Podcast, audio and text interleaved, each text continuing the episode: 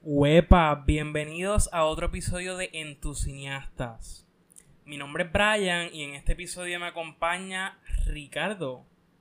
Probando, uno, dos, tres, probando, saludos. Bueno, como es costumbre en este episodio, vamos a estar hablando de los Emmy. Y digo como es costumbre porque el año pasado también grabamos un episodio sobre los Emmy. Ellos tienen que estar pendientes, yo no sé. Yo pienso que esto ya es ley. Brian y yo siempre vamos a cubrir los Emmys, pues estamos, literalmente.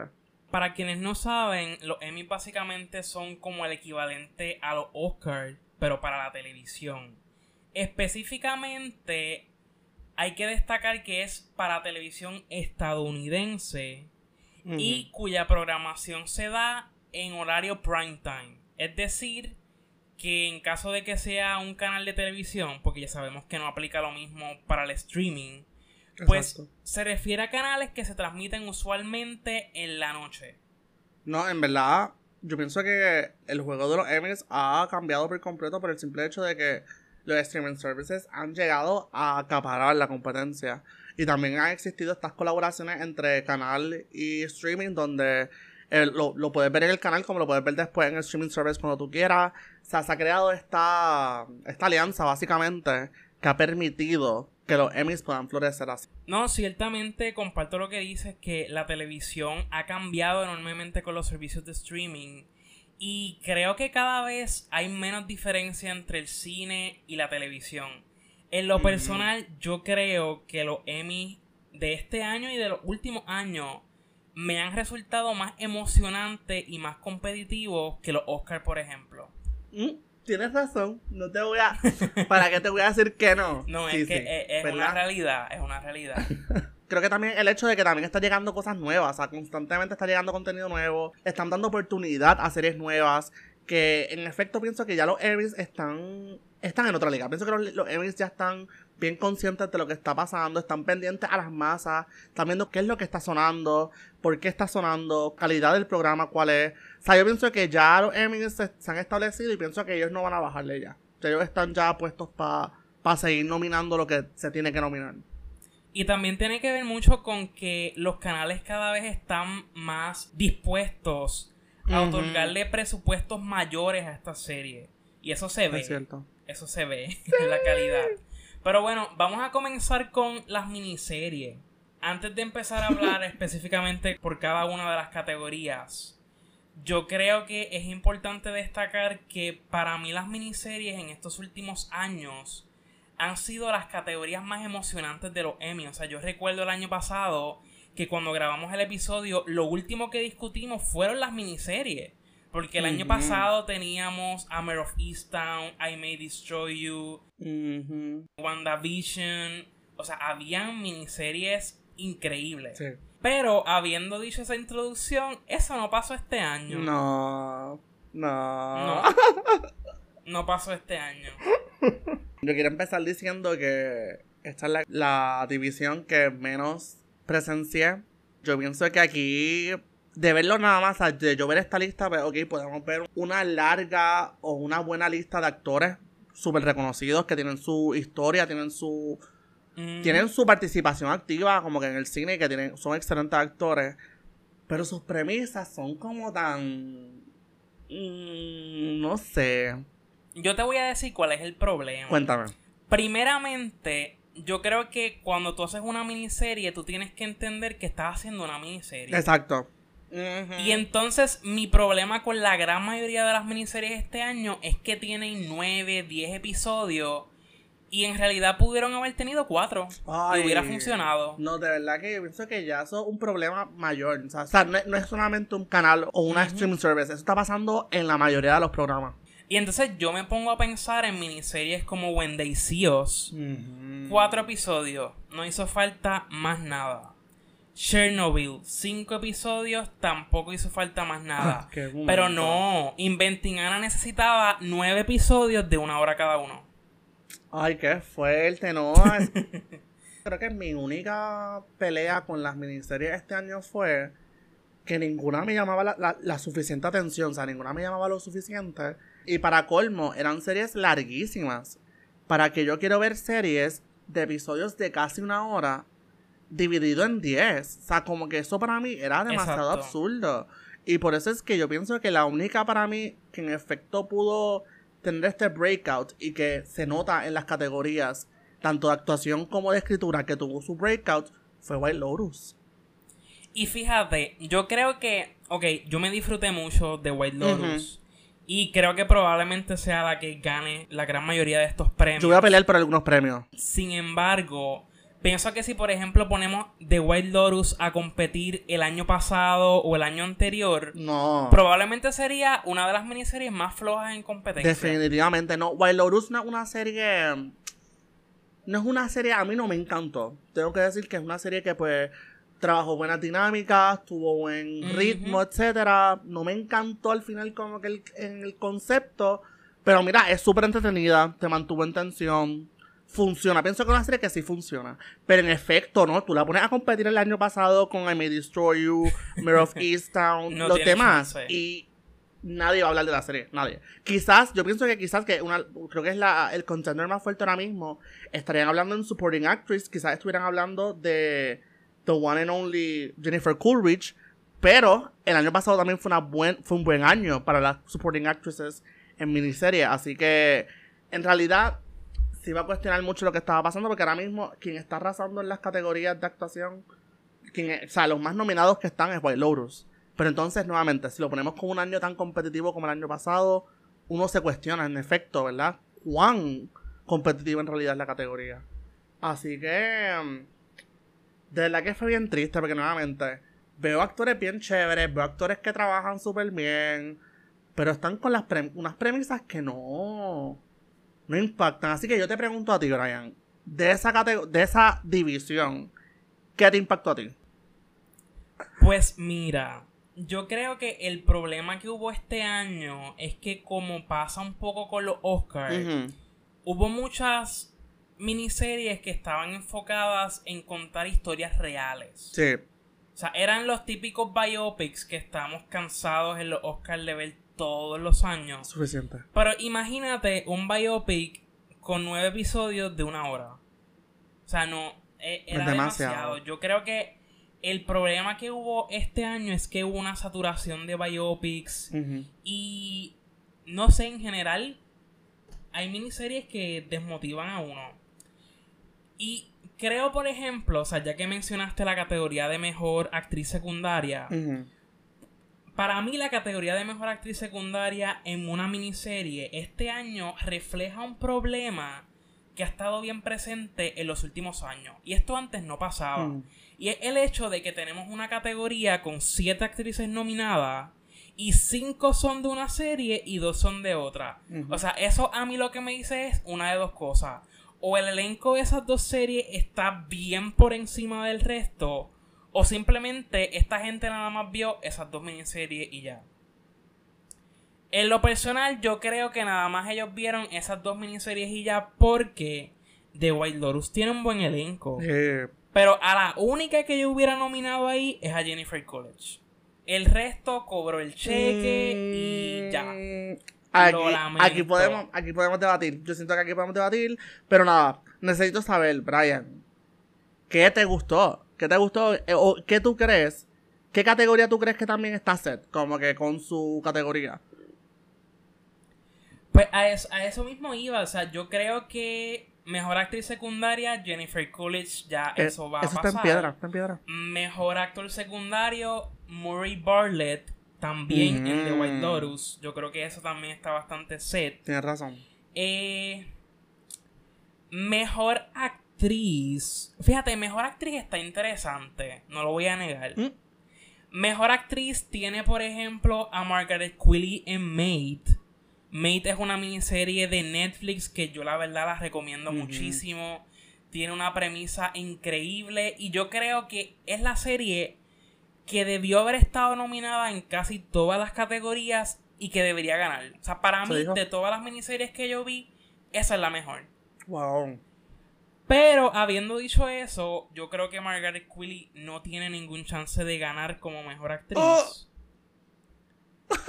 Eh, tengo, tengo que destacar en esa categoría también el trabajo de Toni Collette en The Case. Normal. Que Toni Collette es una excelente actriz. O sea. Pero la razón por la cual ella no va a ganar esta categoría y tiene pocos chances es porque para mí el rol de ella es secundario.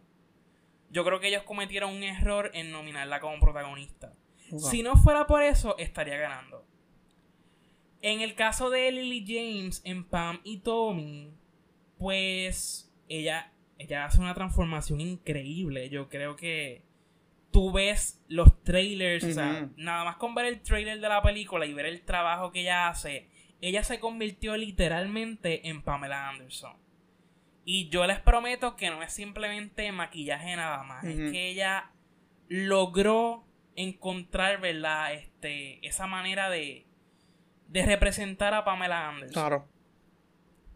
Y bueno, eh, también estuvieron nominadas en esta categoría Julia Garner en Inventing Anna y Sarah Paulson en Impeachment. No comment. El nuevo season de American Crime Story. No Honestamente, yo no hubiera nominado a Julia Garner por más buena actriz que ella es. Esa serie es cuestionable por demás. Y creo que ya ustedes pueden tener una idea de que la que yo creo que va a ganar es Amanda Seyfried en The Dropout. As she should. Y la verdad, yo creo que puedo decir que de todas las miniseries, esta fue la más que me molestó. Y cuando digo que me molestó, no es porque fuera mala, sino porque es que la historia, el hecho de que uno sepa que esto ocurrió realmente, a mí por lo menos me molestó.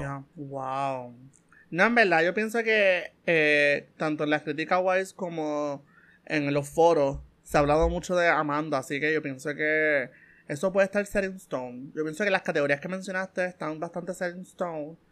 Y en verdad, nuevamente, estoy muy de acuerdo en el hecho de que los biopics hicieron presentes en los limited series. Yo pienso que eso ya está outdated. Yo siento que hay historias que hay que contar. Hay, muchas historias originales que se pueden contar. Ya basta de lo mismo. Y yo siento que en efecto esta fue nuestra, en nuestra intervención con Limited Series, a menos que quieras añadir algo más. Pero yo siento que estamos bastante set. Cuenta. Bueno, yo, yo quería completar, ¿verdad? La categoría de mejor actor. Que siento que claramente la va a ganar Michael Keaton en Dope Sick. Creo que él hace un excelente trabajo. Keaton tiene un rol de estos roles bien juicy. O sea, es un rol que se presta para él hacer muchas cosas, porque él es este doctor que se vuelve adicto al mismo medicamento que él prescribe. Y entonces eso le da unas escenas increíbles. Así que mejor actor, Michael Keaton en Dope Sick. Mejor dirección, no hay mucha competencia, así que podemos decir que va a ganar The White Lotus, a menos que Dope le haga la competencia, lo cual puede ocurrir. Y mejor guion, mejor guion también es The White Lotus. Así que entonces, entrando a la categoría misma de mejor miniserie, creo que la conclusión, como pueden asumir, es que va a ganar The White Lotus. Normal. Y no puedo perder, no puedo perder la oportunidad para decir que en la categoría de mejor miniserie, ellos nominaron Inventing Anna, la cual es probablemente una de las peores series que yo he visto en mi vida. Excelente. Excelente. Y tenía que decirlo. Me encanta, no, me parece excelente.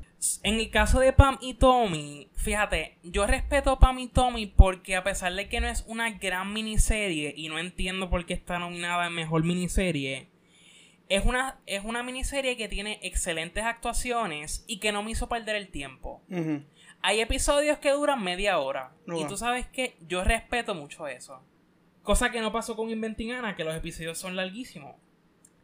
En el caso de The Dropout y Dope Sick, yo creo que son series, pues, con mucha fórmula. Utiliza la fórmula del biopic. Y creo que por eso me desmotivan un poco. Porque a pesar de que no son malas, simplemente no son excepcionales. Creo que The White Lotus tiene la ventaja porque es la única historia original en todo este bonche.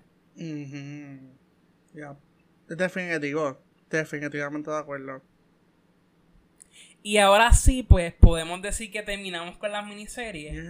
La conclusión es que The White Lotus barra, ¿sabes?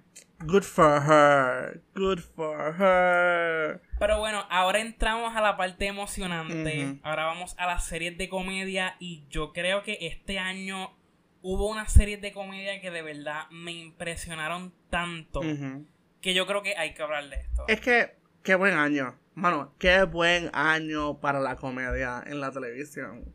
Yo siento que no hay nada para mí que, que me impacte tanto que haber visto este contenido tan variado, tan, tan divertido, porque para mí fue tan genial yo ver esta serie y pensar, wow, yo no puedo parar de ver esto. O sea, yo quiero, yo quiero ver más.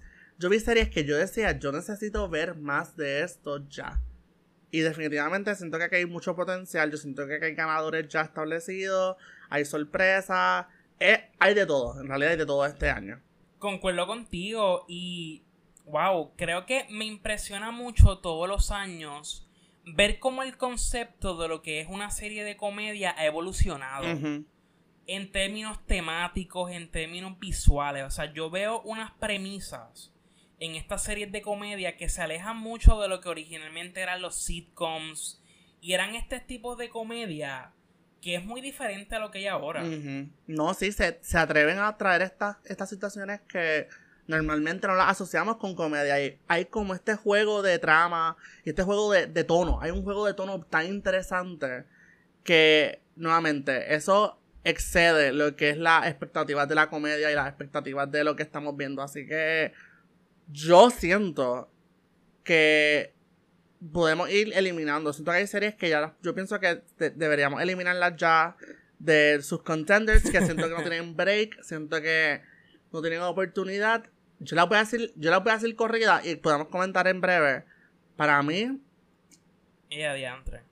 Lo que es Flight Attendant, The Great, Only Murders y Curb. Adiós nos fuimos. Yo siento que aquí no hay oportunidad.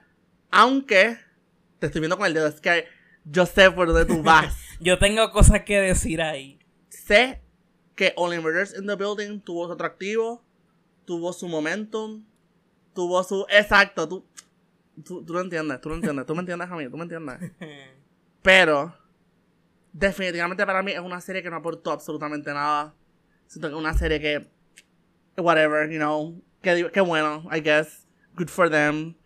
Y yo la, la, tengo que eliminar, la tengo que eliminar porque es que siento que no puedo, o sea, no, no me, no tiene ningún tipo de atractivo hacia mí, para mí, ¿verdad? Yo quiero continuar esta discusión con la siguiente premisa. Dale. Eh, a mí, ver este, esta primera temporada de Only Murders in the Building porque, por ejemplo, este año de, Flight Attendant está compitiendo con su segunda temporada. Eh, al ver Only Murders, me recordó precisamente mi experiencia viendo la primera temporada de Flight Attendant el año pasado. Y es por la siguiente razón. ¿Realmente son comedia? Bueno. O sea, no hubo nada en ninguna de esas dos series que me diera gracia. Yo creo que son dos series que uno, no son graciosas, no hay nada de comedia. Segundo, este creo que son esta típica esta típica serie que realmente no es que son malas, porque yo no vi ninguna de las dos y dije, "Diablo, qué serie más mala o o qué mediocre." Simplemente es una serie, son series que me dan igual. Sí. Son series que yo digo, "Diantre, pues me da igual si la nominan, si, si, no la nominan, si gana algo. Exacto. Y a esta discusión que a través de, de estas dos series, yo siento que lo, que pasa es que lo, probablemente lo habremos discutido en el episodio anterior. Eh, The Flight Attendant tiene un tono bien específico que literalmente brinca de, de esta comedia oscura, whatever that means, y va al drama, porque pienso que para mí la serie no es comedia nuevamente y siento que Only Murders in the Building, lo que sucede también es que pretende ser graciosa por, su, por sus personajes y por su arquetipo. Y por los actores. Y por los actores. Porque tienen a Steve Martin y a Martin Frost. Pero siento que no es, no es, el tipo de comedia que cae con todo el mundo. Entonces ahí es que pierde puntos entonces, porque siento que no ellos pretenden ser graciosos porque las son estas personalidades y son estas ocurrencias que pues suceden durante la serie, pero en realidad, en mi opinión, no tienen sustancia, es algo bastante superficial. Obviamente estamos tocando un tema delicado que son pues, asesinatos en un, edificio, básicamente. O sea, mm, yo siento que no... Son series que son bien hit or miss, punto. Pienso lo mismo de The Great. The Great, hay gente que le encanta. Para mí es una serie que... Mm, no sé, no, tiene, no tiene el flavor que yo necesito. Pero nada, eso ya es bien personal, exacto. Eso ya yo creo que ya es un problema ya. Tú sabes, tú sabes que sobre The Great yo la descubrí este año. Ok. O sea, fue cuando finalmente pude ponerme al día con la serie. Y a mí me gustó mucho. Yo creo que el único problema que tengo con The Great es que creo que los episodios deberían ser más cortos. Definitivo, sí. Pienso los episodios son demasiado mm. largos. Pero aún así la serie tiene unas actuaciones increíbles, tiene un diseño de producción brutal, vestuario. Ah, yo, creo que está muy entretenida. Es que tiene que tener esas cosas. esos son los factores más importantes. Y siento que su primera temporada fue bien hit para mí. La segunda, pues. Sí. Mejoró. Funciona, mucho. funciona mucho. Funciona mucho mejor. Pero todavía siento que le falta algo. Para mí me, le falta. Le falta. Le falta ese... Y sobre Curb Your Enthusiasm. La verdad es que Curb Your Enthusiasm ya es una serie legendaria, o sea, ya es un clásico. Hay que pensar que esa serie empezó en el año 2000 y estamos en el 2002. Creo que es una serie que sí es cierto que no ha ganado muchos Emmys a lo largo de su tiempo, pero no le han hecho falta. Yo creo que sigue siendo una serie relevante creo que a pesar de que nuevamente se van a quedar sin Emmy, es emocionante ver cómo la serie sigue adaptándose a los tiempos y capturando la realidad del momento. Y también, o sea... O sea, tú puedes ver la segunda temporada o la primera y reflejaba lo que ocurría en la sociedad en aquel momento. Exacto. Y la temporada número 11, que es la que está nominada este año, es algo bien actual, bien del 2021 porque salió el año pasado. Y es, bien interesante cómo hacen eso, cómo incorporan el tema del COVID sin necesariamente hacerlo algo como que una temática predominante, porque pues ya la gente no quiere saber de la pandemia, ¿verdad? Así que ellos lo, lo abordan todos estos temas de una manera interesante, cómica. Y lo que tiene Curb a su favor es que es una serie con muchos invitados especiales que ahí están, que ahí están sus nominados, básicamente. O sea, este año resaltaron mucho más esos invitados que el mismo protagonista. Así que. No, sí, siempre. Siempre en, pasa. En efecto, siento que es, una, es un good for them. De verdad que me alegro mucho que tengan la nominación. ya los felicitamos. Los felicitamos, exactamente. Pero fíjate, ok, yo voy a añadir. Yo voy a añadir a alguien al good for them. Dale. Y es fuerte. Porque esta serie en las primeras temporadas era. Para mí era una de mis favoritas. Pero pues, la verdad es que en esta cuarta temporada de The Marvelous Mrs. Maisel, De acuerdo. Hay que decirlo, ya la serie tiene que ir terminando. Aparentemente la quinta temporada va a ser la última, así que gracias a Dios. Pero desde la lo que fue la tercera temporada y esta cuarta temporada, creo que el problema es que los episodios se están sintiendo largos. Se pierde momentum también. monótona. Sí. Y pues, o sea, las actuaciones siguen estando ahí. El elenco sigue dando un trabajo brutal. El diseño de producción y de vestuario es ridículo. Absoluto. Es increíble, pero pues ya la serie no tiene mucho que decir. Sí. Yo lo que yo lo que puedo decir de esta cuarta temporada es que hicieron un buen trabajo en encarrilar a la serie para que tenga un buen final. O sea, yo tengo más expectativas de la quinta temporada de lo que fue esta cuarta temporada. Yo creo que también es el hecho de que por un momento lo que fueron Season 3 y Season 4 fueron temporadas bien transitorias. O sea, como que ellos estaban buscando, estaban viendo por dónde llevarlo y siento que en vez de decidirse como que cuál es el rumbo, siento que hubo como mucho, mucha transición. Con todo eso, a mí, me gustó, a mí me gustó más la tercera temporada. Siento que la tercera temporada como que por lo menos yo vi más, yo vi más un intento de tomar rumbo que en la cuarta, que siento que en la cuarta fue mucho más, ellos estaban buscando literalmente por dónde, por dónde meterse y siento que ahí sí se perdió mucho, se perdió mucho momentum. Pero, es una, para mí es una, sigue siendo una serie excelente. Yo estoy, yo estoy bien biased. A mí me encanta esa serie. Me duele, me duele que tengas la. O sea, hay que decirle good for them porque es que en efecto. es la, la, cuarta temporada pues perdió, perdió mucho. Pero en efecto. Me, me encantaría. Exacto, que si, si la quinta temporada es la última. Que tuviera una temporada bien desarrollada. Que estuviera como que super set y que pues ay, me duele, pero sí, sí, que si hay que despedirla, pues que se despida con como, de, como merece. No, yo concuerdo y la verdad es que sí, mi, mi expectativa es que la quinta temporada, espero que espero que se supere. Ojalá. Pero ya que estamos hablando de la serie, yo pues exhorto a toda persona que quiera ver la serie, está en Prime Video y las primeras dos temporadas son impresionantes. Espectacular. de, lo mejor, de lo mejor que yo he visto, literal. Estoy muy de acuerdo. Qué bueno que estamos de acuerdo, sí. Porque ahora. Ahora es que va a empezar la guerra. Yo no sé si empieza a empieza la guerra. Pues bueno, vamos a empezar entonces con las categorías. Específicamente, podemos empezar con la de guion. Vamos. Mejor guion en una serie de comedia. ¿Quién tú crees que va a ganar? Oh, yo siento que esto está en the bag yo no sé tú, yo pienso que esto está bien en the bag. Y donde pueda haber una sorpresa es con, es con dos series que estoy viendo ahora mismo. Pero creo que esto es de Abbott. Yo siento que Abbott llegó como este newcomer. Ellos se van a establecer. Y siento que esta es la oportunidad de ellos. Pienso que si no atacan ahora, no van a, no van a tener momentum. A menos que sigan superándose, claro. Que me encantaría que se sigan superando. Pero siento que este es el momentum y es lo que está pasando. Así que yo pienso que Abbott tiene posibilidad aquí. Pues mira, en mi caso, de, las series que están nominadas en esta categoría, yo tengo que destacar las que para mí son las tres mejores.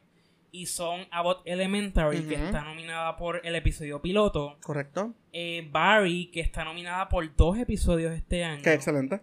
Y Hacks, que está nominada por el final de la segunda temporada honestamente, por más que me duela, yo no creo que Barry gane en esta, esta categoría este año.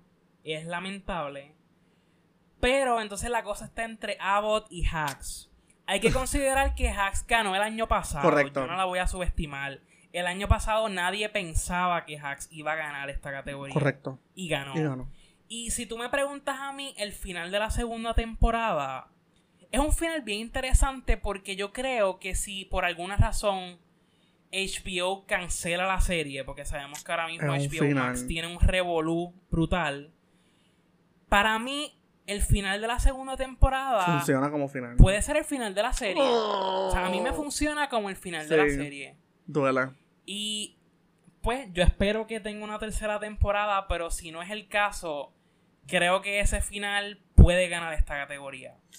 Pero concuerdo contigo, Avo tiene una gran narrativa este año y no les voy a mentir, tengo que tengo que confesarme aquí, yo he visto el piloto al menos tres veces.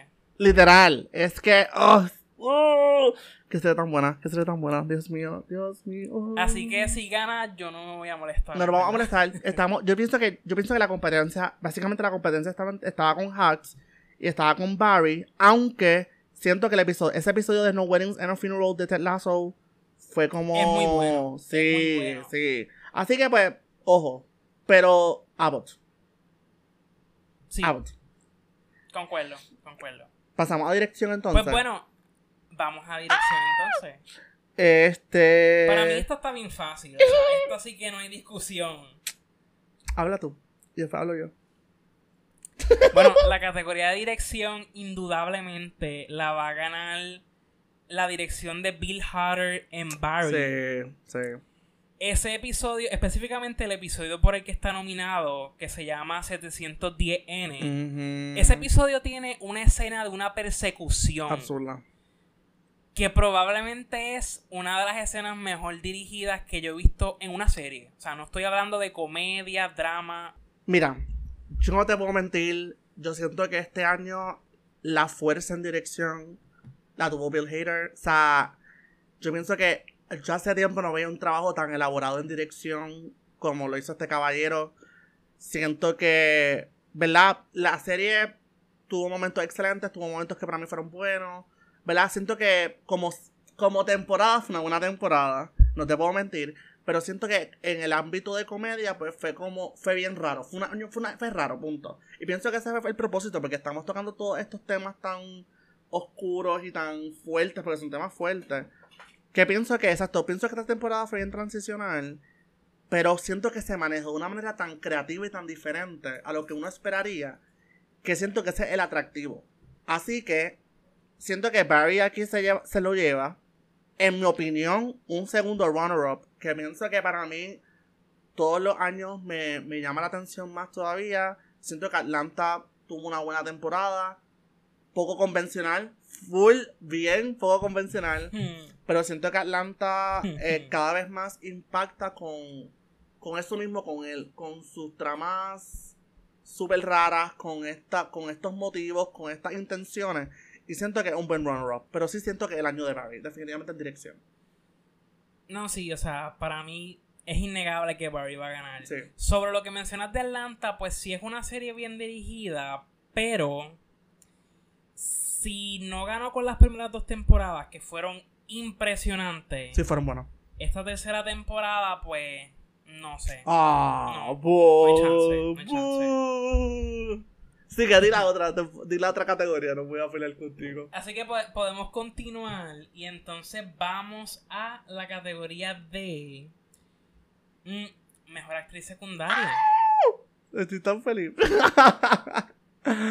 Acho, qué categoría más brutal, hermano. Qué categoría tan buena. Acho, este año está súper buena. A mí me encanta. A mí me encanta. Y yo siento que está entre tres. Entre tres. Sí. Ok. Yo Ok. pienso que. ¿Cuáles son esas Yo tres? pienso que aquí. Yo le. De verdad, yo se lo quiero dar a ella. Yo siento. O sea. Yo siento que ella se lo merece. Ella dio una buena temporada. Que es Hannah Einbinder en Hacks. Siento que ella. De verdad que yo de verdad quiero dárselo. O sea, de verdad quiero darle. Quiero dárselo. Pero. Tú me das a Janelle James y me das a Cheryl Lee Ralph en Abbott Elementary. Y esas mujeres arrasaron de una manera tan absurda. Que de verdad, de verdad, yo pienso que entre esas tres, entre, entre ellas tres, está, it's anyone's game. De verdad, de verdad, de verdad. Pienso que Ted Lasso ya tuvo su momento en todas las primeras dos temporadas. Ya está bueno, por favor. Ya no le demos premios a Ted Lasso, por más excelente que es. Ya, ya es suficiente. Bueno. Ay, Brian. Yo, yo, yo Ajá. ahorita voy a hablar de Ted Lasso. Dale, me Ahorita gusta. voy a hablar de Ted Lasso. Pero específicamente sobre esta categoría, yo tengo unas opiniones. Dila, compártela, por favor. Yo primero voy a decir mi predicción, es decir, la que yo creo que va a ganar. Correcto. Y después voy a decir la que yo creo que debería ganar. Dilo, dilo, estoy ready. Para mí va a ganar Janelle James en Abbott Elementary. Period, period. Pero para mí, la mejor. Fue Cheryl Lee Estoy de acuerdo. en Abbott Elementary. Muy de acuerdo, muy de acuerdo. Yo siento que es como un unpopular opinion porque pues el personaje de Ava es como... La verdad, ella tiene el mejor personaje. Definitivo. Pero no necesariamente tiene la mejor actuación y no es que es mala en lo absoluto. Ay, Brian. Simplemente Cheryl Lee Ralph tiene algo. Tiene o sea, yo, histrionismo. yo- yo la veo a ella y yo pienso que ella pudo haber sido mi maestra. O sea, creo que ella es, es tan realista en el personaje. Es Y el excelente. delivery de ella es tan brutal. No, no, definitivamente. que yo creo que ella es quien debería Sí. tener el reconocimiento y no Janet. Creo que ya- lo que pasa con Janelle James es que ella ha tenido un momento, ella tuvo su momentum bien chévere y ella supo cómo usarlo a su favor. Yo siento que eh, Ujú. tiene todo que ver con eso, porque nuevamente a mí me encantó Shirley Ralph como su, como la Barbara, Barbara. como Barbara, o sea, yo pienso que eso, eso es indiscutible, pienso que el, trabajo actoral está ahí. Pero Janelle James, siendo una comediante ya de bastante tiempo, al igual que Cheryl, porque Cheryl lleva años en la televisión, No, tiene una o sea, trayectoria. increíble. Janelle James conoce el mercado ahora mismo. O sea, ella conoce lo que está pasando ahora mismo. Ella está bien adentrada. Tiene su, tiene su stand-up. Tiene sus cosas. Que yo siento que por el momentum nada más. Ella, ella lo puede snatch. De una. Más también, más también es que, o sea, la verdad, el personaje de Ava tuvo muchas, o sea, específicamente ella tuvo un episodio que básicamente fue para ella. O sea, ese episodio es donde ella brilla, Sí. donde su personaje es, lo más importante. No, de verdad que. creo que esa exposición es lo que la va a ayudar a ella al final. Estoy muy de acuerdo. Pero mencionaste a Hannah en Binder en Hacks y yo la tengo que mencionar. Si ella gana, yo no me voy a molestar. Ella hizo tremendo trabajo también. Así que vean Hacks también. La gente se va a enojar, pero o sea, yo voy a entender, pero es que también ella hizo tan... Yo siento que para mí el, el año pasado era para ella. Pero pues, cosas que pasan, ¿verdad? Yo siento que, bueno, el año pasado fue un excelente año también, ¿verdad? No, para qué negártelo, ¿verdad? Pero siento que me hubiera gustado que se lo, llevara el año pasado, no se lo llevó. So, siento que, mira, si se lo lleva este año, está bien. Está bien, porque es que, es que también ella hizo un excelente trabajo y de verdad que me hubiera, me hubiera gustado que se lo llevara. Pero entonces, ahora yo quiero hacer la transición, yo hacer la transición a mejor actor de reparto. Y yo quiero que tú la digas. Dime quién tú crees que va a ganar aquí. Fíjate, en esta yo no voy a negociar. Para mí, esta tiene un ganador y yo, si no gana esa persona, es un crimen. Dilo, me gusta. Y estoy hablando de Henry Winkler uh. en Barry. Y si yo te digo. No, no hay competencia. Y si yo te digo que yo le iba. Yo le iba a Anthony Carrigan en Barry. Pues mira, o sea, honestamente. Hay que una temporada. sería chévere, sería chévere que ganara Anthony Carrigan. Creo que él tiene la actuación. El ladio esta temporada. Este, y sería chévere, ¿verdad? O sea, Henry ya ganó previamente. Así que sería chévere, ¿verdad? Que le dieran el premio a alguien nuevo. Pienso yo. Pero es que la actuación de Henry. No, el. Específicamente con el final. No, el caballero, el caballero apretó. el caballero apretó y de qué manera. O sea, yo siento que Barry. Barry este año, especialmente esta temporada, para mí fue un acting showcase. O sea, yo siento que actualmente Barry siempre ha estado como que creciendo y este año llegó a un tope genial con todos sus actores. Punto. Tienes toda la razón. O sea, para mí, mientras yo veía la serie, yo decía, o sea, esta gente ya ganó Emmy. Bill Hader ya ganó, Henry Winkler ya ganó.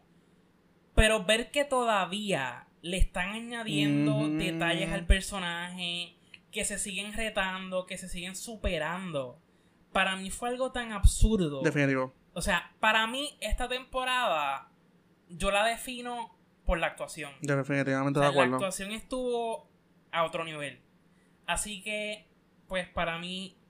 Está entre los de Barry, punto. Está entre los de Barry. En eso estamos de acuerdo. Me gusta. Puedo vivir con eso. Puedo vivir con eso. Próxima categoría, por favor, Brian. Bueno, vamos entonces a. Vamos a mejor actor primero. Sí, ay, qué ya bueno. que no hay mucha competencia. Tu mente, tu mente es genial. Sí, vamos a mejor actor. Eh, creo que estamos claros, ¿verdad? Sí. Bill Hader en Barry. Sí. Sí, va a ganar Bill Hader en Barry por tercera ocasión, porque él ganó con las primeras dos temporadas. Pero es que su actuación es demasiado. Eso que es loco. Sí. Este, si me pongo a pensar, por ejemplo, en Jason Sudeikis en Telazo. Yo no. Pues sí tuvo un buen trabajo, pero al lado de Bill Hader Mm, no. Sí, yo pensaba que, esta, yo pensaba que esta, categoría estaba bastante cerrada, pero en realidad sí. En realidad yo pienso que Bill Hader es el, el contender ahora mismo número uno. Y los protagonistas de Only Murders, eh, yo espero que no. Es que yo siento que, no, Yo siento que van a En la única circunstancia que ellos ganan es como un empate. Que eso no va a pasar. Yo siento que como que va, yo, yo, si yo le daría premio a ellos, se los daría uno a los dos. Yo siento que no, yo no podría como que darle a uno por encima del otro. Como que siento que su el trabajo fue bastante equitativo, así que como que yo no voy a... No, sí, es verdad. Sí, como que en realidad yo no se lo daría a ninguno de ellos. Es Jason Sudeikis ya ha ganado ya, lo ha ganado ya dos veces. Yo estoy... No, ganó solamente con la primera estoy temporada alta, del año pasado. Estoy cansado, estoy cansado. Pero no, Bill Hader va a ganar por tercera ocasión. Nada, fingers crossed. Y yo quiero pasar entonces a actriz. Brian, dime. Dime. Dime algo con actriz, Brian, por favor. No, o sea, tú primero, tú yo, primero di algo. Yo lo voy a, lo voy a, yo, yo lo voy a decir. Yo de verdad, de verdad, de verdad, de verdad, de verdad, de verdad. Yo amo, yo amo a Jean Smart, la amo con mi vida, yo muero por esa mujer. Rachel Brosnahan, igualmente la amo. Aquí yo quiero que pasen, yo quiero que pasen, pase una de dos cosas. me encantaría que pasaran las dos, pero no van a pasar las dos. O se lo dan a Quinta por Abbott Elementary, que se me merece 100% 10 de 10, me encanta, yo me muero por ella. O, o, no, a mí no me gusta, no me encanta la cara que estás poniendo, Brian. O,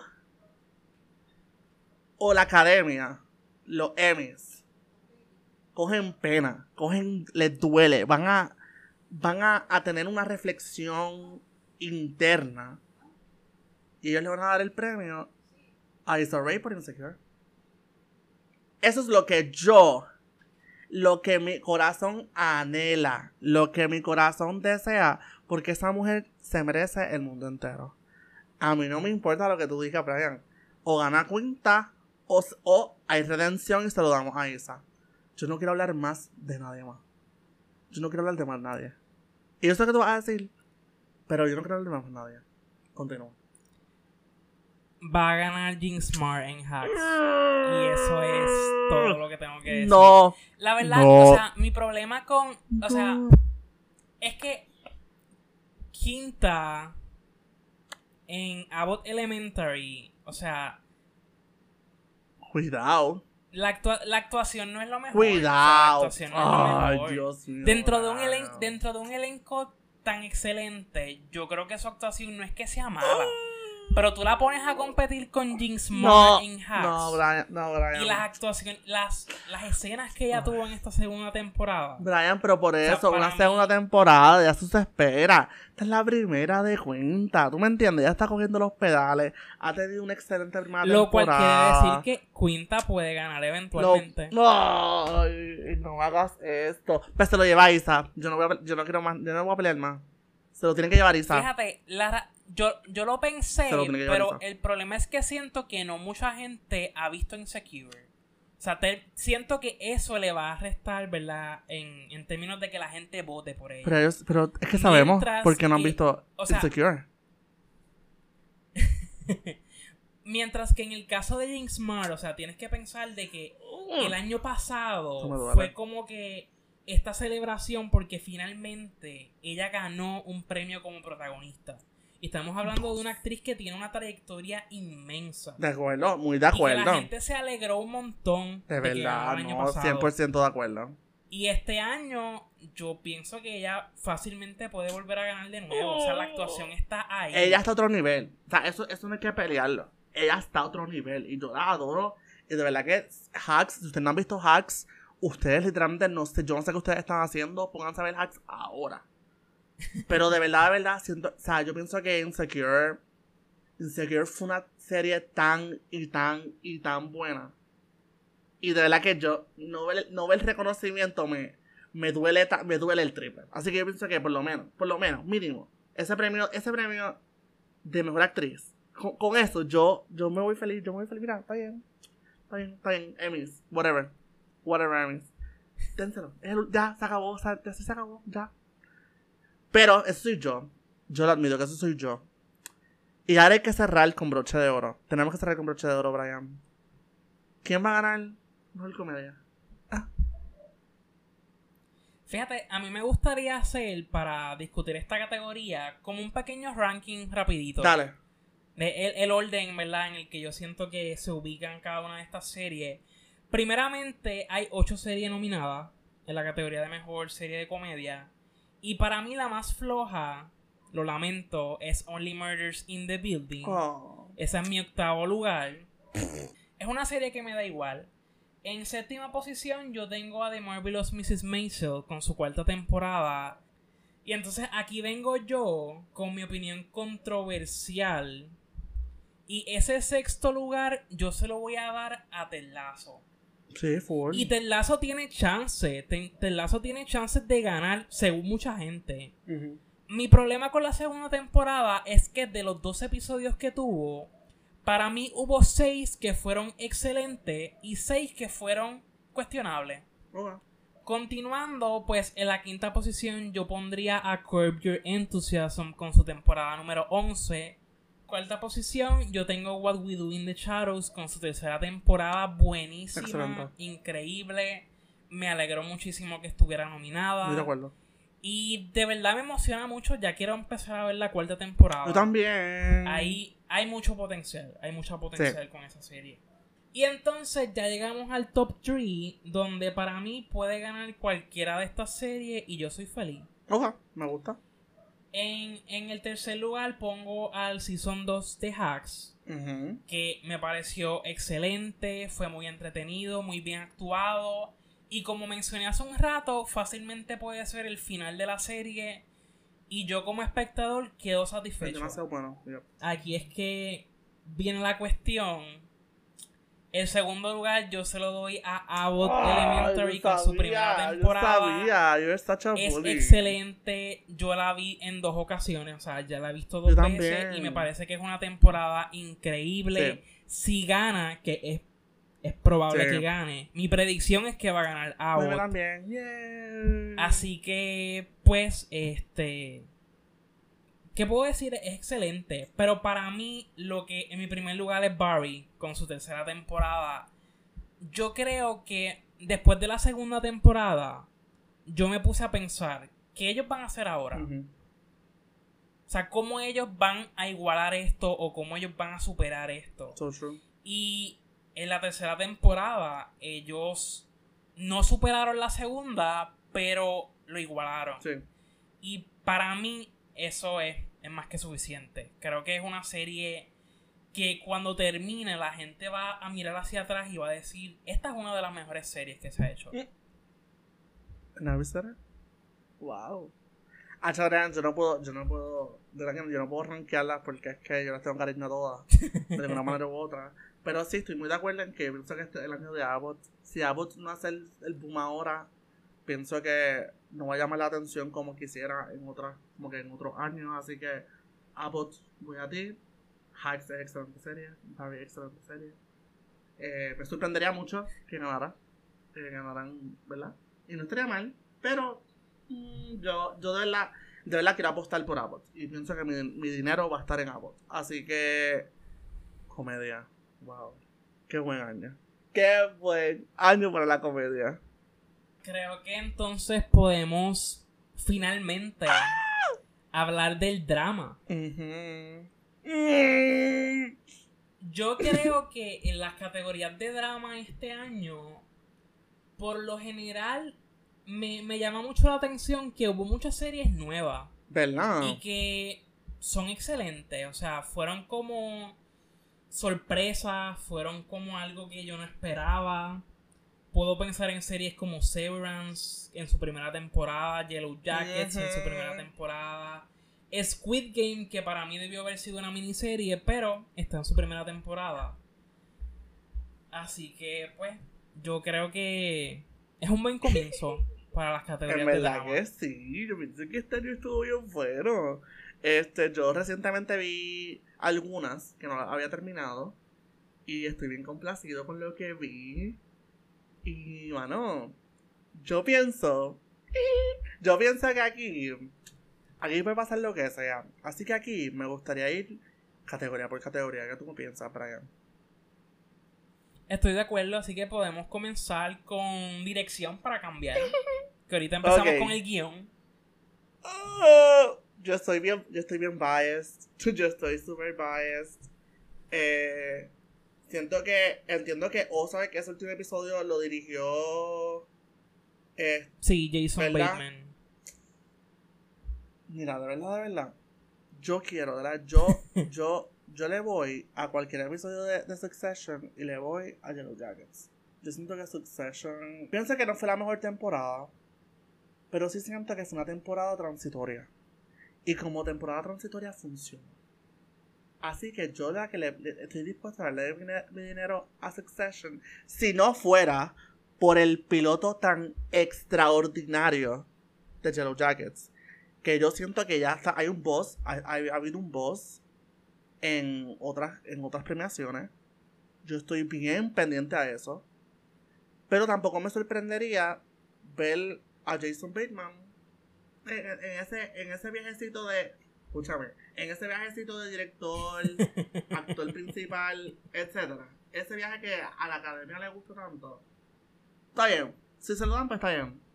Pero de verdad, yo quiero creer que entre Succession y Yellow Jackets tenemos un ganador. ¿Qué tú piensas, Brian? Pues yo me, yo me alegro que tú quieras creer eso. Porque yo no creo eso. feo. Yo no creo eso. Ay, qué feo. yo creo que a mí me gustaría creer que el ganador está entre Severance y Squid Game. Está bien. Está bien. Yo pienso que Squid Game tuvo. Ese es el primer episodio, si no me equivoco, ¿verdad? Squid Game está bien. Yo te la puedo comprar.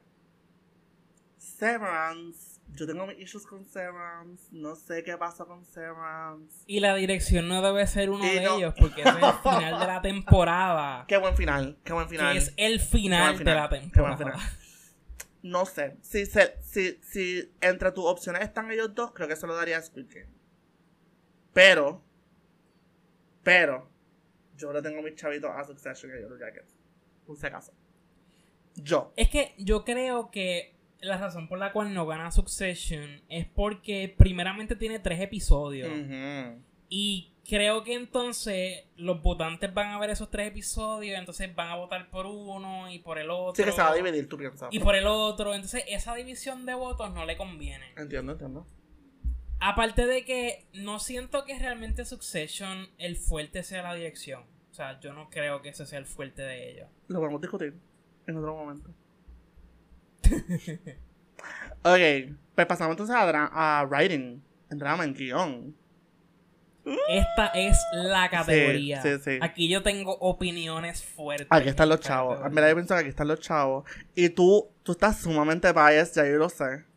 Así que... No, o sea, yo no estoy biased, yo estoy claro, que es otra cosa. Mira, de verdad, yo siento que Better Call Saul ha jugado muy bien su carta de última temporada. La ha jugado demasiado bien, en mi opinión.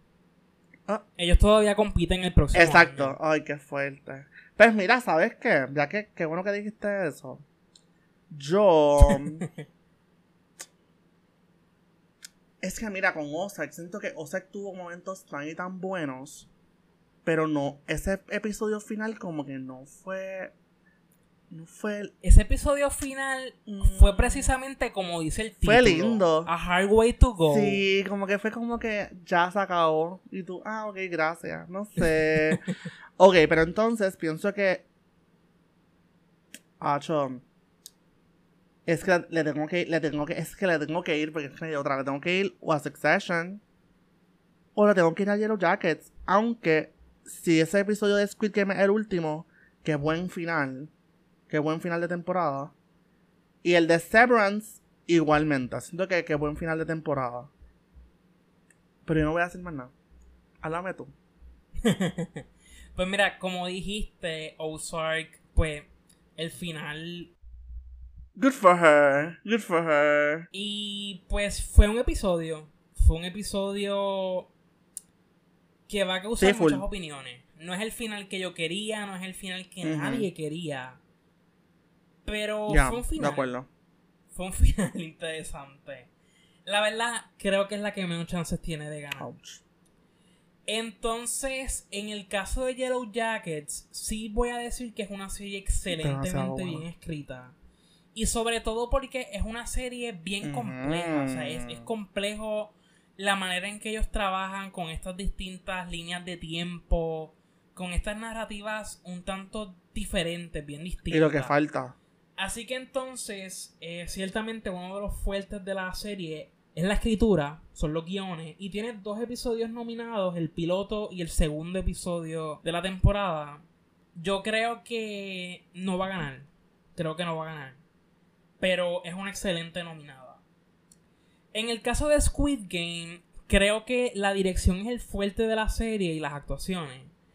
El guion no necesariamente es lo mejor, no sé, o sea, es que para mí debió haber sido una miniserie y no una serie. Para mí, no sé qué es lo que ellos van a hacer con esa segunda temporada. No sé qué es lo que ellos van a explorar. Que, Yo estoy a dispuesta a averiguarlo. No, no la veo ganando, de verdad. No la veo ganando. Así que entonces entramos a tres episodios que para mí son de los episodios mejores escritos en, yo diría que ever. O sea, son episodios Ah. increíbles. Increíbles.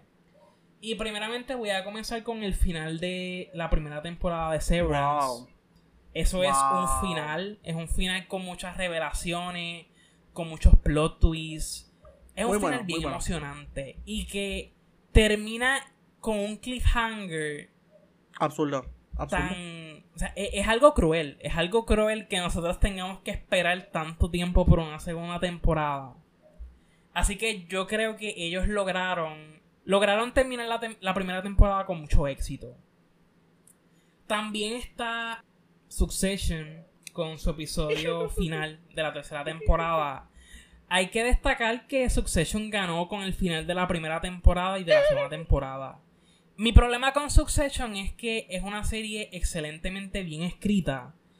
Pero no es la única serie bien escrita ahora mismo en la Ya ganó con la primera temporada, ya ganó con la segunda temporada. ¿Para qué le tenemos que dar el premio Fíjate. la tercera temporada? Cuando tenemos uno de los mejores episodios en la historia nominados este año. Y el episodio se llama Plan and Execution de la serie Better Call Saul.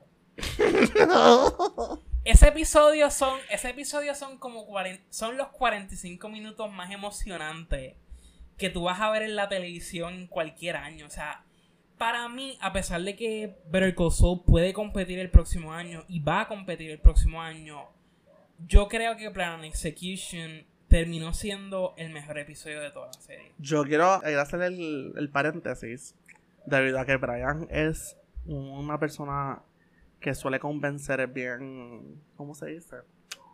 Es una persona bien persuasiva.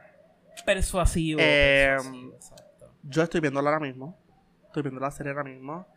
Y. ¡Wow! ¿Verdad? Siento que es un slow burn hasta cierto punto. Tiene sus momentos pues que son pues, pesaditos y todo. Pero pienso que sus reviews son bien interesantes y le dan el peso a la serie. Así que mira. Qué bueno. Yo siento que también nuevamente el boss que ha tenido este season ha sido absurdo.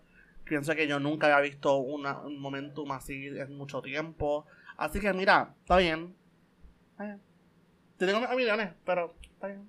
Bueno, o sea, yo, yo creo que podemos concluir esta categoría diciendo, o sea, por lo menos yo puedo decir que lamentablemente estoy casi seguro que va a ganar Succession oh, Y digo lamentablemente porque es, es, una serie bien escrita, pero de verdad la tenemos que premiar por tercera ocasión consecutiva. O sea, no sé. Yo siento que es que también. Mientras que Succession sabe cómo hacer un final de temporada. Esta gente está bien descomunada. Pero es, ok, yo, yo, yo comprendo eso. Ciertamente lo más emocionante de cada temporada de Succession es el final. Sin duda, o sea, eso yo no lo pongo en duda. Pero es que lo que logró Better Call Saul... es que tú no lo entiendes porque no has visto el episodio. Nadie, nadie lo entiende. Nadie lo entiende porque nadie ha visto el episodio. pero cuando ustedes vean eso es, algo estúpido para pelo. El Hemos llegado ahora a una porción donde esta discusión va a apretar con las próximas categorías. Así que yo pienso que lo mejor es concentrarnos en nuestra opción. ¿Ok? Ya los próximos. Y podemos pelear todo lo que sea. Vamos a pelear. Yo sé que vamos a pelear. Pero vamos a ser lo más objetivos posibles en nuestras próximas categorías. ¿Estamos listos? Yo estoy listo. Estamos listos. Voy a empezar por los hombres, porque los hombres, whatever. Mejor actor de reparto en drama. Brian, ¿quién va a ganar? Pues mira, yo creo que no queda duda de que este premio es de Succession. Sin embargo, en mi mente, yo todavía estoy debatiendo quién va a ganar. Porque creo que puede ganar Kieran Culkin. Muy merecido. Como que me haría sentido que ganara él. Pero entonces siento que esta temporada fue de Matthew Buen día. ¿Es que se Buen día. Sí. Buen día. Creo que esta fue la temporada de Matthew. Yo no tengo nada que decir porque estoy 100% de acuerdo contigo. Mi macho Tom lo ha dado todo en esta temporada. Y yo creo que no hay más nada más que discutir porque es que yo le voy yo le voy a mi hombre. Y él va a ganar. Y cuando él gane, yo voy a estar ahí parado a su lado. Voy a estar a su lado. Voy a estar a su lado. Aplaudiendo junto a él. Pero bueno, yo creo que no se puede descartar la opción de que gane Kieran Culkin. Porque yo creo que desde la primera temporada se está como que tratando de crear esta narrativa para que No, gane. es excelente y pienso que sí merece, merece su reconocimiento. De Matthew. Yo siento que Matthew eh, como Tom es impresionante. Y creo que también su arc durante estas tres temporadas. Uy, para pelos, para pelos. Pero nada. Yo voy a pasar, yo voy a pasar, voy a pasar bien respetuosamente a lo que puede ser la categoría más difícil en momento. Que es mejor actriz de reparto en drama. ¿Cuál es esa? Aquí, aquí, aquí hay opciones. Hay opciones. Yo sé, ya yo sé a quién tú le vas porque es que ya yo sé a quién tú le vas. O sea, yo no tengo ni que, no tengo ni, ni que discutirlo. Pero, yo quiero plantear, yo, yo quiero plantear una cosa. Yo le voy aquí, yo le voy aquí a todo el mundo. De verdad, porque amo I Love Women. Todas estas mujeres son excelentes. Yo de verdad que yo, yo creo que yo muero por todas estas mujeres. Sin embargo, yo voy a descartar a Julia Gardner porque ya lo ganó. La amo, la amo. ¿Y lo puede ganar? Sí, lo puede ganar. Pero la Ah, ya tú. O sea, yo creo que ella la voy a puede descartar. ganar. Yo creo que ella puede ganar. Pero yo la voy a descartar. Yo de verdad, de verdad, de verdad, de verdad, le- esto es sumamente controversial, a mí no me importa. Yo le voy a dos mujeres. ¿Estás ready? Yo le voy a dos mujeres. Yo le voy a mí Sarah Snook de Succession. Que probablemente no va a ganar. No va a ganar. No ganar. Pero yo le voy a mi mujer. Y tú no estás ready para lo que yo voy a decir. No, por favor. Mi no me dinero. No, no. está- Para mí ella es la peor. En Sidney Sweeney No. de Euphoria. Ya. No. Se acabó no, la discusión. La más floja del bonche. eh, no, la no, más no. floja del bonche. Le voy a Sidney Sweeney, de quien yo hice campaña desde el día uno. La nominaron, aquí yo estoy, parado al lado de ella, aplaudiendo, a punto de recibir su premio. Pero, como yo sé quién, como yo sé quién va a ganar para ti, habla. Habla, dilo, dilo, porque es que Pues mira, yo creo que en un mundo, mundo justo, justo. este premio debería ser de Rhea Seahorn en Está bien. La verdad es que desde hace años se lleva creando Es esta cierto. narrativa para que ella la nominen tan siquiera. Y finalmente este es el primer año donde la nominaron por fin. Y el trabajo está ahí. El trabajo está ahí. Y creo que ella ha tenido sorpresivamente Sí. mucho apoyo. Creo que ha habido La una campaña narrativa bien presente. Mucha gente quiere que ella gane. El trabajo está ahí. A mí me, me encantaría que ella sorprendiera y ganara. Sin embargo, fue. sin embargo, yo tengo una predicción que yo, en parte yo no quiero que pase. E- Ella lo merece, pero no quiero que pase. Y yo creo que puede ganar Julia Garner en Ozark nuevamente. Porque primeramente ella tiene unas escenas impresionantes en la No, temporada. esta final. temporada ella estuvo Y- increíble, en mi opinión. Y para cualquier persona que, que siga a los Emmys de cerca, a los Emmys le gusta mucho repetir ganadores. Y usualmente le gusta cuando son personajes icónicos, porque para mí el personaje de Ruth Langmore es un personaje icónico, es un personaje que sobresale dentro de la misma serie. A, lo- a los Emmys le gusta como que premiar de 3 en 3. Ella ya tiene dos, puede ganar el tercero sin Qué problema. fuerte. Eh, en lo personal, yo no pensé que. Yo recuerdo que, ¿verdad? Cuando ella ganó por la segunda temporada, yo no pensé que ella iba a ganar. Cuando ella ganó por la tercera temporada, yo no pensé Qué que ella iba a ganar. Y pues en esta tercera temporada, yo no pienso que ella deba ganar, ¿Mm? pero. Pero pues. creo que está todo ahí para que gane. Brian, mejor actor en un drama. ¿Lo digo tú o lo digo yo? Mejor actor. Empieza tú, empieza tú.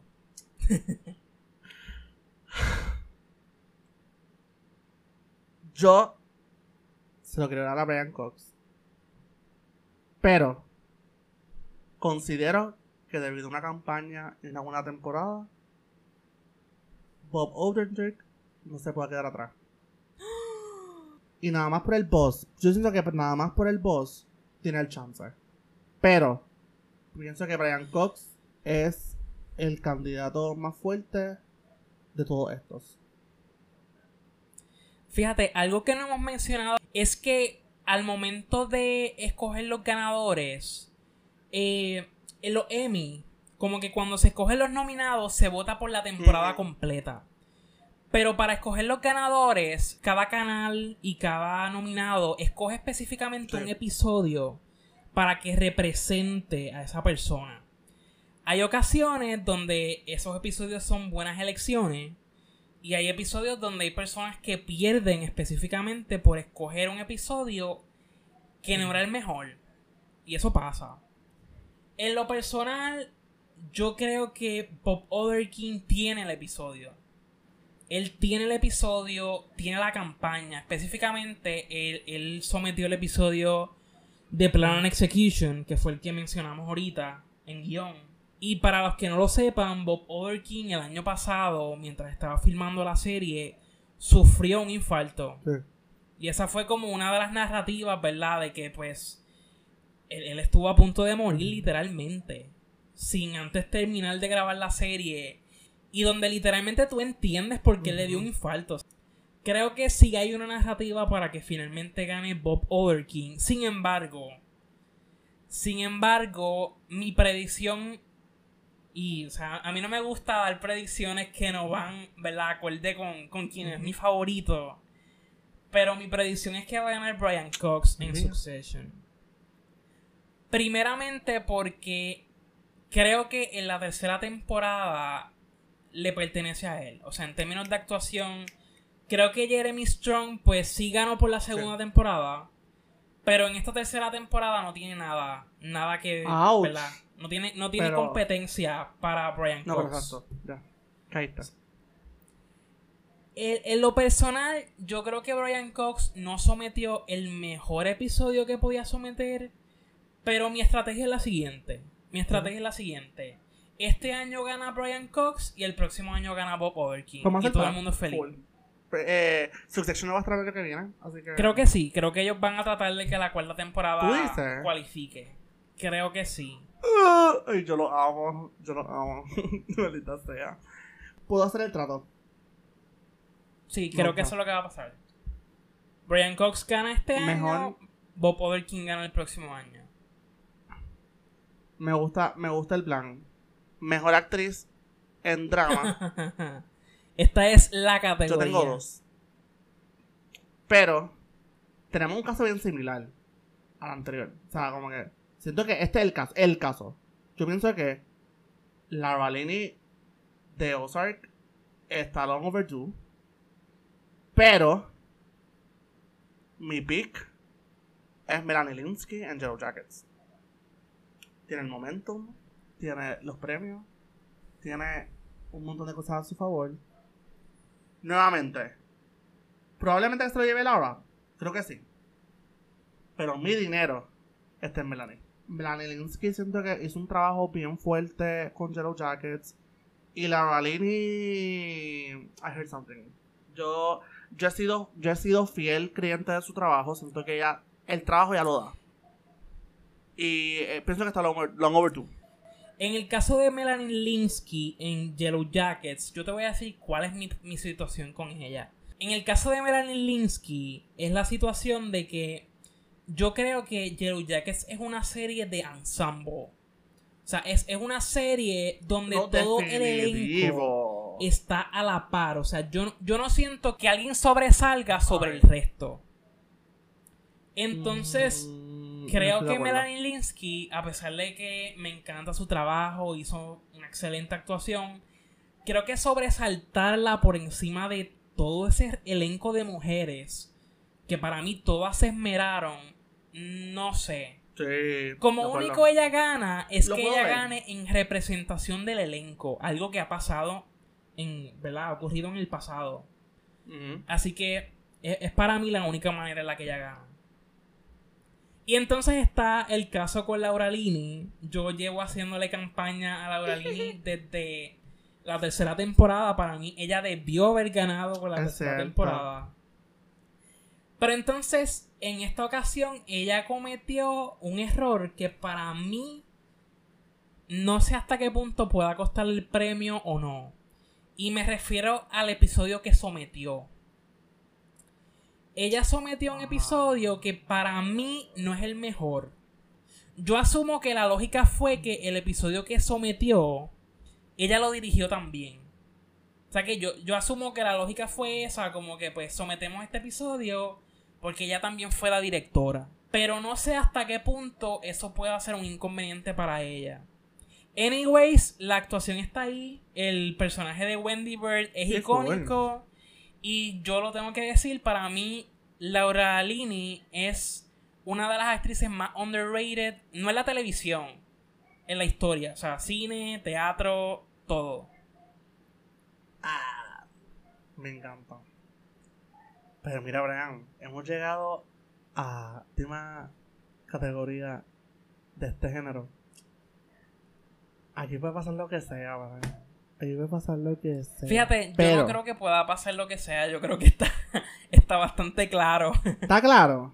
Pues por favor, Brian. ¿Quién va a ganar mejor serie de drama este año? Pues mira, yo quiero hacer el mismo ejercicio que hice ahorita con el ranking, porque yo lo tengo bien definido. En último lugar, para mí está Euforia, con una segunda temporada que fue cuestionable por demás. Ese séptimo lugar es para la cuarta y última temporada de Ozark. Lamentablemente no es el mejor final. Y en comparación con la tercera temporada, dio mucho que desear, la verdad. Entonces, ese sexto lugar, yo se lo doy a Stranger Things con su cuarta temporada. Sí, sabemos que fue un fenómeno cultural, sabemos que mucha gente vio la serie, pero pero. Uno, todavía les queda una temporada final. O sea, que yo, yo esperaría que ellos se superen con ese final. Pero con todo y con eso, me lo disfruté un montón. O sea, no, estoy hablando mal de la serie. Sí, no, muy divertido. Entonces, mi quinta posición es para Squid Game, con una primera temporada increíble. Otro fenómeno cultural también. Entonces, esta cuarta posición, yo yo la suelo cambiar mucho. Como que para mí el tercer y cuarto lugar son bien intercambiables, depende de en qué día tú me preguntes. Y hoy, pues yo digo que ese cuarto lugar es para Severance con su primera temporada. Ah, buen día. Dame ese top 3. Entonces, Dame este ese top 3. Lugar, yo se lo voy a dar a Yellow Jackets con una primera temporada increíble, muy emocionante, con una narrativa compleja, difícil de hacer creo que es una serie que tenía como que los chances de que funcionaran eran 50-50 y terminó funcionando. Y yo creo que por eso es que me impresionó tanto. Y entonces, pues, este segundo lugar, tengo que decir que es la serie que va a ganar. Es la serie que para mí no tiene... o sea, no hay competencia, yo creo que va a ganar. Y creo que todo está ahí para que gane. Y es la tercera temporada de Succession. Pienso que no debe ganar de nuevo. Pero está bien. Va a ganar. Y entonces el primer lugar es para la primera parte de la última temporada de Vertical Soul. Que son siete episodios increíbles. O sea, que finalizan, como ya dije, como uno de los mejores episodios de la historia. Es lo que ellos hicieron, la manera en que ellos atan muchas este, narrativas que ellos iban creando desde, desde las primeras temporadas y ver cómo finalmente todo pues tiene un final, todo, todo culmina. Creo que es bien emocionante y creo que mi, mi predicción es que el próximo año ellos van a ganar con los últimos episodios de la serie. Lo respeto. Puedo respetarlo. Nah, yo le voy a, yo le voy a mi Baby Succession. Me encantaría que le, me encantaría que ganara Yellow Jackets, genuinamente. Pero pues pensé que pues quizás con una buena, buena, o sea, con una temporada que supere su primera temporada puede, puede causar el auge. Pero definitivamente tiene un ranking bastante parecido al mío, pero que cambiaría. creo que bajaría un poco Severance, pero eso ya, es problema, eso ya es un problema mío personal. Es tuyo personal. Pero, sí, es bien personal. Yo Sí, yo lo, reconozco. El primer paso es reconocerlo. Eh, pero, mano, de verdad que entrar en el mundo de todas estas series de comedia y todas estas series de drama fue demasiado, demasiado divertido para mí. Así que yo opto por más series que tengan este mismo tipo de calibre, la calidad, que se mantenga la calidad. Este, faltan series, faltan mil series por discutir. Siento que hay series que pues quizá ahora mismo no, no, no, no nos acordamos, ¿verdad? Porque siento que hay muchas series, punto. Pero hay muchos nominados que hacen falta con todo y eso. Siento que las categorías están bien completas, hay mucho talento. Eh, y de verdad que yo estoy sumamente impactado. O sea, me estoy súper puesto para ver lo que va a pasar en ese en esa en esos Emmys. Ciertamente como dices, la, la, yo creo que lo que hace a los Emmys tan complicados es que hay tanto contenido en la televisión que tú sientes que por más que ellos nominen buenas series, porque yo creo que este año, por lo menos en las categorías de comedia y drama, en general, o sea, si yo las evalúo como, como un bonche, creo que hay unas nominadas excelentes, o sea, hay unas series excelentes. Y para mí, con todo y con eso, nos representa, ¿verdad?, a un montón de series que probablemente son excelentes y que todavía estamos por descubrirlas, que todavía ellos no están al tanto, ¿verdad? No las tienen en el radar como quien dice. No han hecho el boom. Y pueden ser muchas cosas, pueden ser las campañas, pueden ser los canales mismos que, se enfocan en una serie sobre otra. Hay, muchas, ¿verdad? Hay muchas, muchos factores que considerar. Pero en general creo que es un año con excelentes nominadas. Yo creo que las deberían ver todas, todas las que les interese por lo menos. que sea ya el lunes, que sea mañana. No, de verdad que estoy bien puesta, bien puesta para lo que viene. Y bueno, también tenemos que anunciar, ¿verdad? Que vamos a estar cubriendo los Emmy, ¿verdad? Según vayan anunciando los ganadores. Así que estén pendientes a nuestras redes sociales. Nos pueden conseguir en Instagram como Cineastas y en Twitter igualmente como Cineastas. Y también, porque ya lo estamos usando mucho, TikTok. Estamos haciendo contenido para TikTok, así que estén bien pendientes. Sí, no, estamos también, nos pueden conseguir nuestras plataformas personales donde vamos a estar publicando este contenido. Por lo menos yo voy a estar en Twitter desde mi cuenta R Santana Fonseca, poniéndoles lo último en lo que esté pasando en los Emmys. Y en mi caso, en Twitter, como Brian de Jesús 07. También tenemos que hacer promo de nuestro Serialize. O sea, estamos hablando de televisión. Serialize, para los que no sepan, es como un equivalente a Letterboxd, pero para series de televisión. Nos tienen que seguir. Esta plataforma literalmente es lo mismo. A Letterboxd es una chulería. A mí me encanta. Yo estoy constantemente publicando como que todo lo que estoy viendo, o sea, estoy súper fiel. Así que a mí me pueden conseguir como Croczilla. Eso es C-R-O-C-Z-I-L-L-A. Y estoy desde enero de este año. O sea, estoy obsessed. Con y en mi caso, como Brian de Jesús. Y la estoy usando bastante últimamente, fíjate. ¿Verdad? es como que, como que yo veo algo y tengo que añadirlo, tengo que añadirlo a mi currently watching y tengo que añadirlo al recent activity. Así que en verdad, eh, si no han usado la aplicación, está súper chula. Definitivamente podemos recomendarla. Así que bueno, con esto llegamos al final de este episodio. Espero que puedan ver los Emmy, espero que hayan podido disfrutar de nuestras predicciones y que se motiven a descubrir series nuevas. Así que muchísimas gracias por escucharnos. Hasta el próximo episodio. Chao.